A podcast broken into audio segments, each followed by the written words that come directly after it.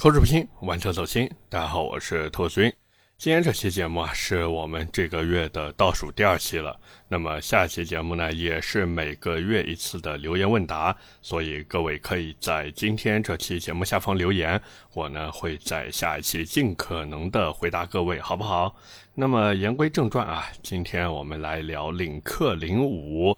当然，我也知道各位想听什么，你们想听领克零八，对不对？嘿嘿嘿其实我在微博上面也发了，就是关于这台车呢。我后来想了一下，还是放在停车场节目里面聊吧。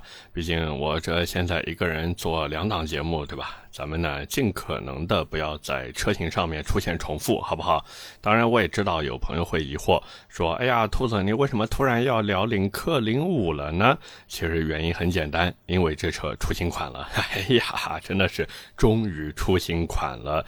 毕竟这个车子从二零二零年的五月份上市，对吧？然后后来二零二二款等于是出了一个年度改款，因为虽然那个车子叫做二零二二款。但是实际上是在二零二一年出的，它其实就是一个年度改款嘛，所以这个现在啊，二零二三款的也出来了，甚至我们说的再精确一些，是正式上市了。所以呢，今天我们也是来好好的聊一聊这台车，对吧？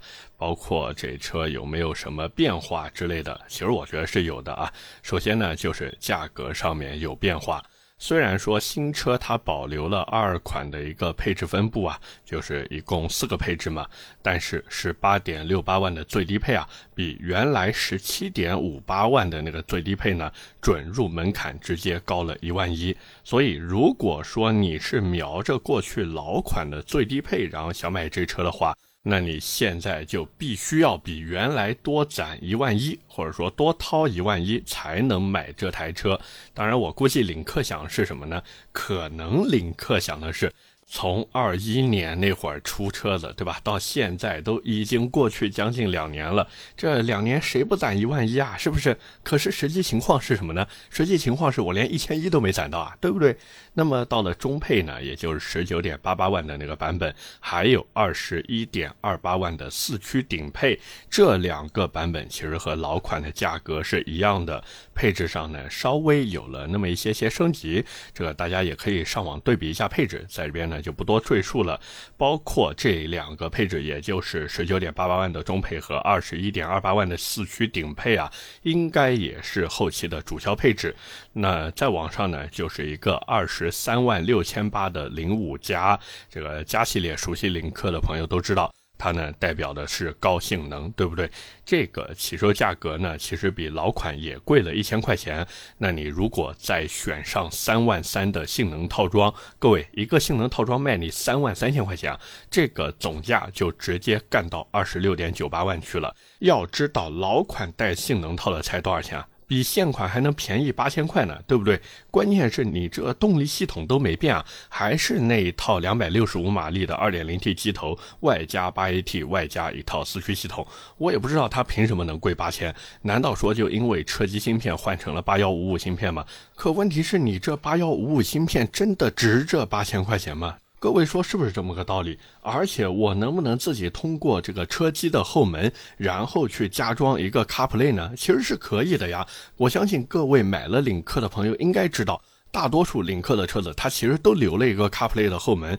所以换句话说，我如果真的想要这套车机流畅且好用的话，我加一个 CarPlay 才多少钱？我再怎么算也比八千块钱要便宜吧？是不是？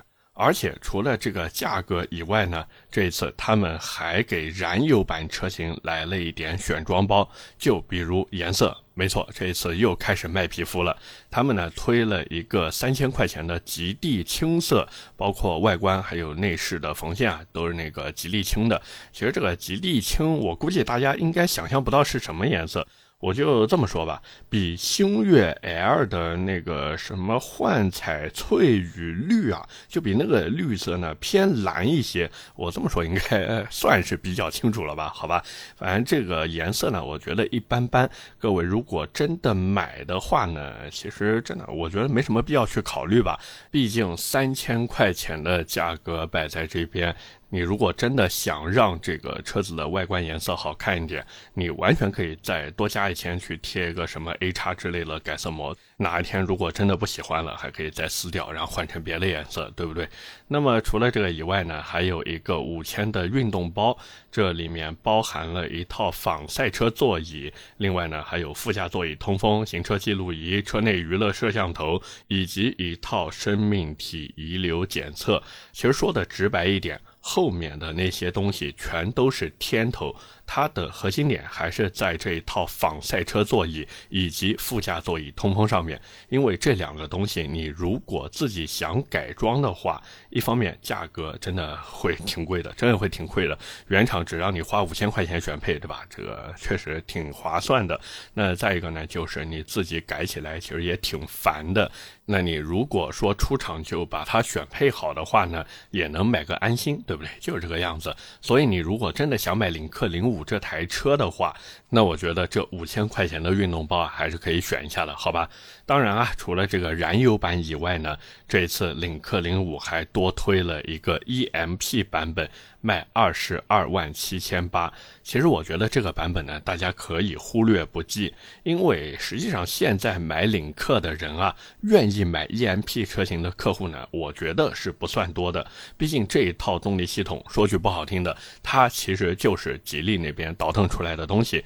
那我买领克图的是什么呀？我不是像买沃尔沃那样图个吉利啊，我是图个沃尔沃换壳呀。所以 EMP 的认可度呢？一直都不是很高，包括我也不推荐大家去买配备 EMP 系统的领克，因为你去买领克，你就买燃油版，好歹还能顶着沃尔沃同款动力系统的名号，对不对？最起码能让你这个相比于吉利多花的钱，能让你觉得这个钱花的值吧？是不是这个道理？但是你如果去买这个搭载 EMP 系统的领克车型呢？那你告诉我为什么不买吉利呢？是不是吉利还比它便宜呢？所以我是觉得买领克就买燃油版，好不好？那么除了价格的变化以外呢，其实车子新款车型也是有一点变化的。但是呢，这个变化我们该说不说啊，不算多。主要呢就是前保的设计改了一下。而且这个设计改的呢，也不是那么的明显，除非说你把新老款车型停在一起，然后去对比，你会发现哦，好像这前脸有那么一些区别嘛，否则的话真的看不太出来，真的看不太出来。然后除了这个前保造型以外，就是轮毂的造型换了一下，好不好看呢？我觉得见仁见智吧。但是我是觉得还可以，尤其是那个怎么说，像花瓣或者说像 BBS 那个二十寸轮毂，确实设计的挺有意思，好吧？那么除此之外呢，就是这一次多了一个领克在宣传的时候，他们觉得非常牛逼了体的辅助驾驶系统，叫做 NOA 辅助驾驶。很多人其实可能搞不太清楚这到底是什么，那我们简单的说一下吧。其实它就是一个升级版的驾驶。辅助系统，而这个 NOA 三个字母呢，也是英语。Navigate on Autopilot 的一个简写，这个翻译成中文啊，其实就叫导航辅助驾驶，或者呢叫做领航辅助。那它的本质其实就是把车辆的导航和辅助驾驶系统结合在一起。那过去我们用的多的其实都是那个自适应巡航嘛，也就是 ACC。现在变成了 NOA 以后呢，它呢主要就是能够自主判断去驶入驶出高速的一个时机。同时呢，也可以自主判断一个超车的时机。并且呢，实现自动变道超车就不需要你人为干预啊，它自己就帮你给超掉了。不过有一说一呢，这个功能其实在很多车子上面都有，而且就我平时开车，包括还有做测试啊那些，我试下来感觉，大多数情况下呢，它也就是在高速路况下能开启一下，城市道路一般真的用不了。甚至我可以说，这个功能对于大多数客户来说，或者说对于大多数车主来说，它就是一个鸡肋。食之无味，弃之可惜。你如果说有这个功能的话，也许能够降低一些你在跑高速时候的压力。但是对于真正的老司机来说，我需要这个功能吗？不需要。我的眼睛就是尺呀，是不是这个道理？所以我觉得真的有点鸡肋，好吧。那么除了这个以外呢，其实我觉得这个 NOA 辅助功能还有一个问题。至少在领克零五这台车上面，它有这个问题，就是它的 NOA 功能硬件是给你预埋在新车上面的，但是。它不是给你免费使用的。你如果说，哎，我想用这个 NOA 功能的话，至少目前来看只能包年，费用呢是一千五百块钱一年。只是说，因为它现在领克零五这台车处在一个上市尝鲜期里面，所以呢，官方给到一个政策，就是你在今年内啊，就是二三年的年内买领克零五，而且必须是二三款的领克零五，你呢可以获得五年的 NOA 免费体验权益。但是到了五年以后，不好意思，还是要收钱的。所以我觉得这个诚意上面啊，还是差了那么一点点意思。要我说，你真的不如全系标配，而且免费使用，你。至少先赚点口碑嘛，结果呢根本就没有这样做啊！该收钱还是收钱，但是给你先白嫖五年。那另外呢还有一个问题，就是这个软件它还处在和领克系统的匹配测试阶段。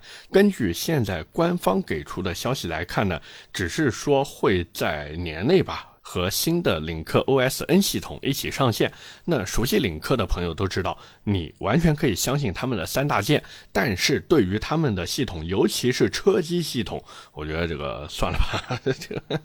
虽然说现在换魅族团队了，而且那个领克零八对吧，好像要搭那个 Flyme 的系统，可是领克零五的这个，哎呀，它真的能年内上线吗？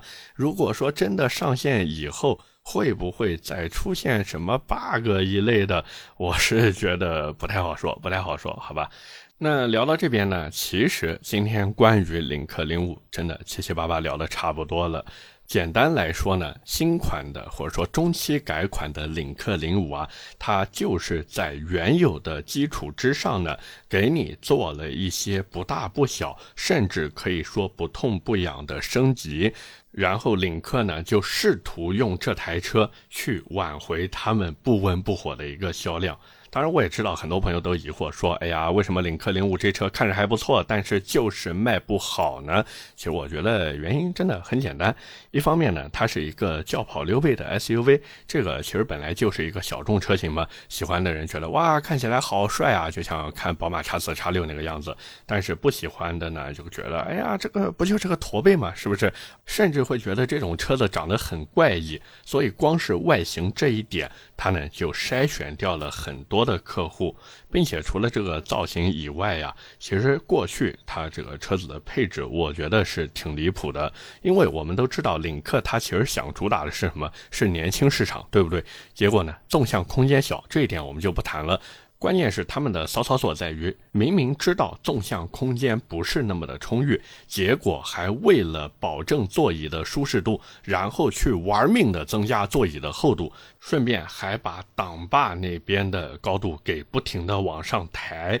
所以这个操作我真的没看懂。可能领克觉得啊，我们这些改变或者说这些设计都是为这台车雪中送炭，但是实际上对于想买它的人来说，这种设计只能是雪上加霜。而且除了这个以外，领克零五的颜色它的可选择性真的不高。可能有朋友会说，哎呀，兔子，这个领克零五的外形颜色不是挺多的吗？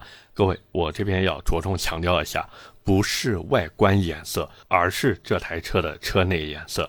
一方面呢，这个车子它的内饰颜色，我如果没记错的话，一直都只有黑色能选，只是给到你的这个内饰缝线颜色不一样。那另一方面呢，你如果说我这个内饰想要那个亮亮的镀铬件，不好意思，你只能选低配。而且实际上，它的外观上面，我就从我自己角度来说，我觉得它还是有点瑕疵的。就比如说，你如果想要轮毂的造型好看一点，或者说呢，想要一些比较特殊的颜色。不好意思，网上看配置，你只能去看高配，甚至四驱，乃至零五加。可是问题来了，零五加卖多少钱啊？是不是？所以好多人他最后就是看呀看啊看，看到零五加以后，发现我操，这个太帅了，这才是我梦中的溜背轿跑 SUV 啊！结果呢，一看价格，去你妈的！所以这也就促使领克零五这台车越卖越差。毕竟现在年轻人他在二十万左右可选择的产品太多了，他根本就不缺你领克零五这么一台车。并且即便是那些我们说想要买运动型车的人，那我就想问问各位，你们是愿意选领克零五，甚至是领克零五加，还是去选？领克自家背刺老车主的零三二点零 T 呢？对不对？反正领克的车子空间都不大。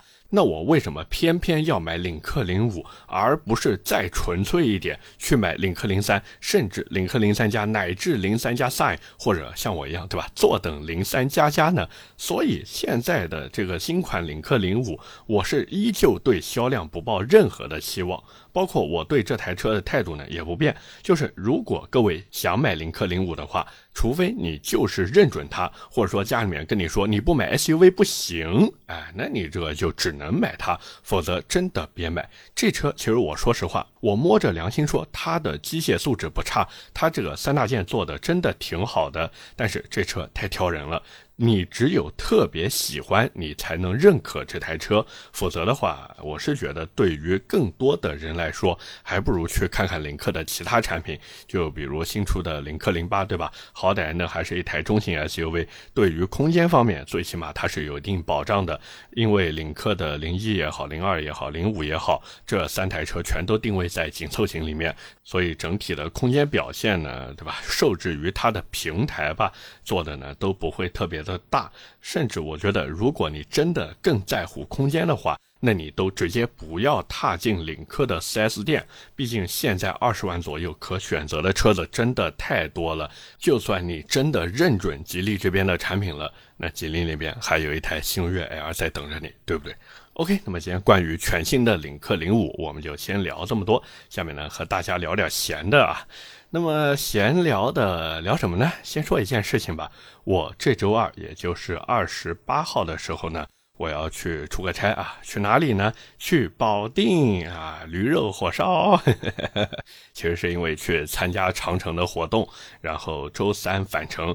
本来公关公司那边呢，就是他们的工作人员跟我说：“哎呀，这个老师啊，你能不能这个周四回啊？因为这个周三回的话，时间太赶了。你这个车票时间我也看了，这个下午其实还有一些其他的这个试驾活动呢，你这没有办法体验了。但是我说实话，我这边。工作实在是有点多，所以没办法，必须要周三回来。因为大家也都知道，我周五还有一个停车场的节目要更新呢。哪怕我不管停车场，当然是不可能的，不可能不管停车场。我自己的玩车日记周四还要更新呢，是不是这个道理？所以我周三肯定是要回来的，并且如果我没记错的话，好像传谣这周五也要去出差。而且好巧不巧的是什么呢？这周五的停车场也是留言问答。那我们不仅要把这个音频节目录掉。我们还要顺便把视频给拍掉，所以这一周真的是我得忙得前脚打后脚。而且说到这个出差，我这个该说不说，也是我第一次去那么远的地方出差。因为之前一般都是在江浙沪这边，尤其是以这个上海和浙江为主啊。我一般在这两个区域活动的比较频繁，但是这一次呢，也是跑的比较远一些。其实有一说一，去保定呢，就从南京去保定啊，不是特别的方便。我在买车票的时候呢，也看了一下，没有南京到保定直达的高铁或者动车，所以呢，我就必须在中间找一个站点，然后坐站内中转。转，那像我去的时候呢，我选的是在天津西中转，回来的时候呢，就在石家庄中转。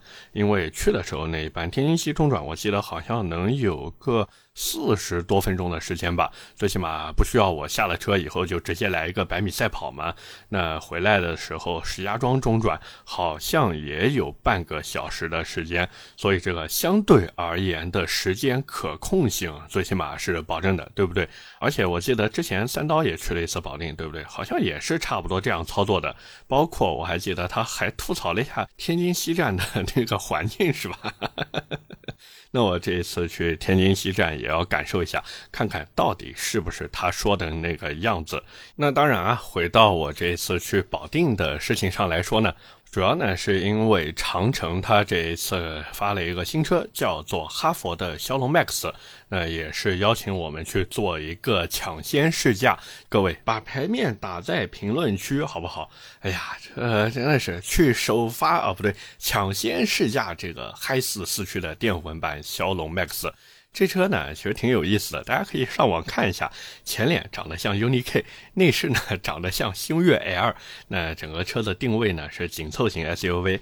这个说实话啊，说实话，我对它没抱有太大的期待。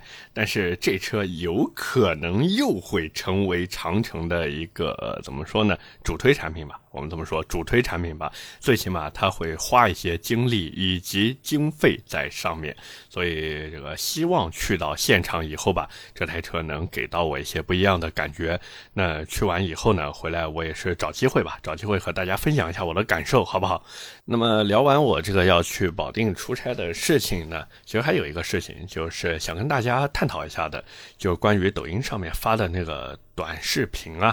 这各位熟悉我的朋友也都知道嘛，在那个抖音“百车全说”账号上面呢，现在停车场的那个短视频已经更新了好一阵子了，但是我不知道为什么效果其实有点一般，就是留言互动呢也还行，对吧？但是点赞呢挺少的，我就很疑惑，这个是不是发的内容有问题？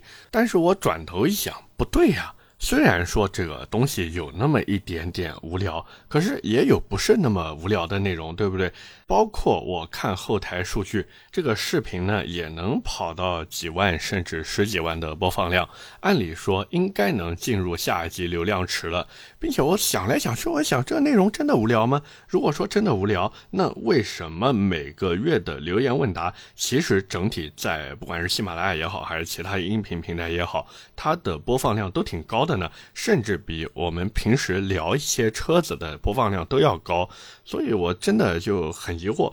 为什么这种播放量达到几万、十几万的视频，按理说应该能进入下一级流量池了，对不对？并且它的内容也是经历过音频平台的检验的，因为至少从我的认知角度来看，音频平台的听众他对于内容的要求是远高于短视频平台的。就是听音频的人，他其实更希望节目里面能聊一些干货出来，对不对？那换句话说，就是我们的内容是不缺干货的。现在。的问题就是抖音的短视频根本推不出去，没有办法进入更大的一个流量池进行一个扩散。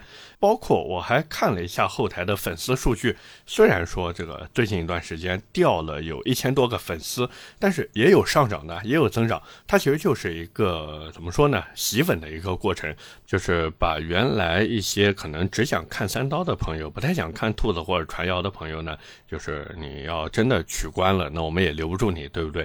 但是呢，同时这段时间也是新增了一些觉得，哎，兔子跟传谣聊的还是挺不错的这种粉丝，对不对？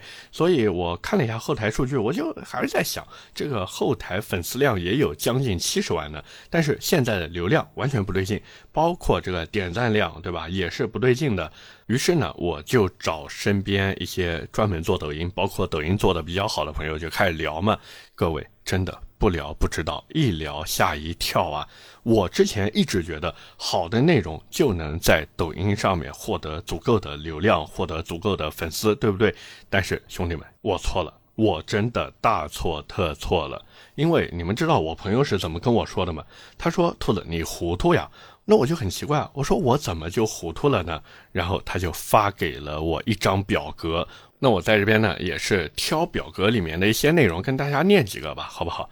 就比如什么普通热门套餐里面包含三千点赞，加上一千五百个转发，以及十万的播放量，还有一百五十条评论，一千五百个粉丝，这个套餐多少钱呢？一百块钱。各位，一个视频一百块钱，你只用花一百块钱，你就能搞到三千个点赞，而且还有机会进入这个热门区域，哪怕不是那么热门，对吧？就小热门那种，大多数人刷都能刷到，那也可以了呀，是不是？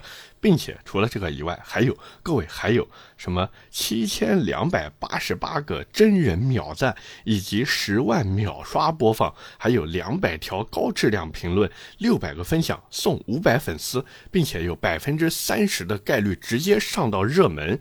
各位单一视频，单一视频上热门，这玩意儿多少钱啊？两百三十块钱。我的天啊！我看完以后，真的我人都傻了，并且这个表格里面除了有针对短视频的套餐以外，还有各个分项的这个价格，比如粉丝一百个粉丝一块五，而且你如果买一万个粉丝还更便宜，只要一百四十块钱。等于给你便宜十块钱。同时呢，还有什么点赞量、随机评论量、自定义评论量、作品播放量、作品转发量，只要上面你能看到的数据，人家全都能给你做。所以我当时看完以后，我真的是第一反应感叹：哎呀，世道变了，真的世道变了。而且我那个朋友还告诉我，为了防止自己的号被封或者作品被下架，当然这个前提是你没有发违规的东西啊，你就是正常内容，不涉及任何的什么擦边呀、引流呀，或者说什么商业之类的。你甚至还可以在做了这些套餐以后呢，再走一个抖加。把你的每个视频都去做定向推荐，那像他一般每个定向就砸个一九八进去。如果说这个砸完一九八以后觉得效果还不错，那就再往里面砸钱，就那么简单。换句话说，现在的抖音，你如果想红，你如果想持续的红，你如果想持续的让你的作品播放量稳定在一个数值，并且每次的点赞、评论、转发比例都在一个很漂亮的地方。不好意思，都得花钱，所以我这个，哎呀，怎么说呢？现在整个抖音已经不是过去的抖音了。虽然官方口口声声喊着抖音分享美好生活，但是实际情况就是这个不砸钱就往你逼了个逼。所以这个，哎呀，我也是在想，我这个要不要跟刀老板沟通一下呢？最起码这个每个视频啊，先初期起号的时候，给这个量我们适当的去刷一刷，优化一下，对吧？反正这个以后找机会跟三刀再聊一下吧，好吧？这个东西毕竟我也是啊许下了军令状，跟他说尽量在今年以内做到一百万粉丝。但是这个确实按现在的这个玩法，包括整个大环境来看，好像确实是要随波逐流那么一下了，是不是？各位，OK，那么今天闲聊的呢，就跟大家先扯这么多，下面是我们的留言互动环节。那么上期节目啊，我们聊的是大众的探歌。那么在这边呢，也是先跟各位道个歉啊。我上一期本来是想说这个换壳的是那个途岳，结果我给说成途凯了，真的不好意思，不好意思，在这边特此更正一下，他换壳的是途岳，是途岳，是途岳，不是途凯，好吧？那么回到这个留言上来说，第一条留言来自海里面的淡水鱼。他说：“兔子，我前几天啊，在路上看到一辆车，觉得哎呀，第一眼就认为很漂亮。然后呢，回去在网上搜汽车之家和懂车帝，从 A 找到 Z，哎呀，这一看就是按拼音排序的，对不对？然后他说都没有找到是什么车。”结果呢？经过自己的不懈努力，终于找到了是奔腾的 B70。当他知道是这个品牌的时候呢，其实兴趣就少了一半。他现在呢就想问一下，这个品牌能不能入手？感觉不怎么样，不知道以后会不会倒闭。而且他还分享了一个事情，就是他在网上光搜了一下，就有人打电话，还没有咨询底价呢，对方呢就报了一个综合优惠两万五。其实我觉得这个综合优惠呢，这不要参考，对吧？综合优惠包含七七八八的东西。各位买车的时候呢，还是要看他的现金优惠能给你多少。我就这么说。凡是报给你综合优惠，咱们有一个算一个的，都不要信，你就直接去问他，你这个车价能给我让多少钱下来？你不要跟我说综合优惠，我只看我付出去多少钱。那另外关于奔腾这个品牌呢，他们之前其实一直都有在发力，但是发力的结果嘛，就是很多人哪怕想买，也对这个品牌会有一些不信任，最后呢就死循环嘛，是不是？所以我是觉得，你如果真的。想买的话呢，也不是不行，毕竟它的背景在这边，一时半会儿也不会凉掉。只是这车你这个真的适合普通人吗？或者说真的适合大多数人吗？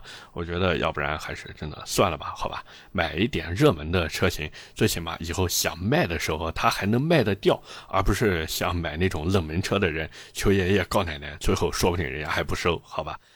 下条留言来自 Rainbow J 九，他说来这里 diss 一下最新的那一期小试牛刀，认为三观不正，而且最关键是我在底下看到很多人都跟这个留言说小神牛刀最新那一期节目三观不正。那我当时呢一开始是还没有听，后来我回头听了一下那一期节目。说实话，这个嗯我这人你们知道的，我就算评价车的时候，我也不会去说车主怎么样，对不对？所以这个东西，包括我在三刀的那个百车全说那个评论区也看到了，好多朋友呢也是在反馈这个问题。那到时候我这有时间，要不我找三刀聊一下，好吧？那么最后一条留言来自幺七六七三五八 wcyk。他说：“兔子，现在电动车那么火，为什么好多汽车大 V 还在开燃油车？能不能方便分析一下？”其实这个，我觉得只是你关注的，或者说经常听啊看的那些汽车大 V 啊，他们呢买燃油车比较多。一方面呢，就是燃油车相对于电动车而言呢，它最起码不需要家里面有充电桩，对不对？并且跑长途的时候呢，也没有那么多的压力。毕竟，不管是大 V 也好，小 V 也好啊，乃至我这种小透明也好，我们多多少少每年还是会有一些需要自己开车去出席的，比方说活动呀或者什么的。所以这时候燃油车呢，相对而言会更方便一些。那再一个呢，就是更大的那种特别大的大 V 啊，对于他们来说呢。电动车还不够贵，应该可以这么说吧。尤其是我们说那些顶中顶的这个大 V 啊，你说他们花个大几百万去买车，有什么电动车能够满足他们的价位需求呢？对不对？你说手捧个五六百万，你去买电动车，没有什么对应的产品啊。而他们又到了那个层级，又有了那个收入，并且在买车的时候又有那么多的预算，那你说他们不买那种燃油车买什么呢？对不对？甚至可以说，在他们眼里，可能二三十万的电动车，就像我们可能有二三十万的闲钱，然后去看三五万的五菱宏光 mini EV 一样，就是这个样子。所以很多汽车大 V 呢，就是因为差不多就这些原因吧，然后就选择了纯燃油车。当然，包括还有一些就是因为喜欢。啊，就是因为不喜欢电动车，或者说就是因为喜欢燃油车，然后呢，他们就去选择。所以买车的因素千千万万，各位不要觉得说燃油车好，电动车不好，或者说把这个说法反过来，觉得说，哎呀，电动车怎么怎么的好，然后燃油车怎么怎么不好，没有必要。毕竟每个人对于车辆的需求都是不一样的，只要这台车能符合你的一个用车需要，那它对于你来说就是一个好车。OK，那么今天我们的这个留言问答呢，就先说这么多。在这边呢，也是提醒一下各位，一个呢是下期节目是我们每个月一次的留言问答环节，所以大家如果有什么问题的话呢，一定要在今天这期节目下方的评论区留言。那另一个事情呢，就是各位点赞、评论加转发一键三连，如果可以的话呢，也是麻烦给我投点月票，好不好？在这边感激不尽。那同时呢，我的个人微博也已经开通了，大家可以上微博搜索“百车全说兔子”就能找到我了。我呢也是会在微博上面分享一些我的生活日常，同时呢也会分享一些我对于车子的想法和观点。所以各位有条件的话，也麻烦关注一下我的微博，好不好？OK，那么以上就是我们今天这期节目的全部内容了，也是感谢各位的收听和陪伴。我的节目会在每周一和每周四更新。点赞、评论、转发是对我最大的支持。各位如果还有什么想听的车或者想聊的话题，也欢迎在下方评论区留言。我们下期节目接着聊，拜了个拜。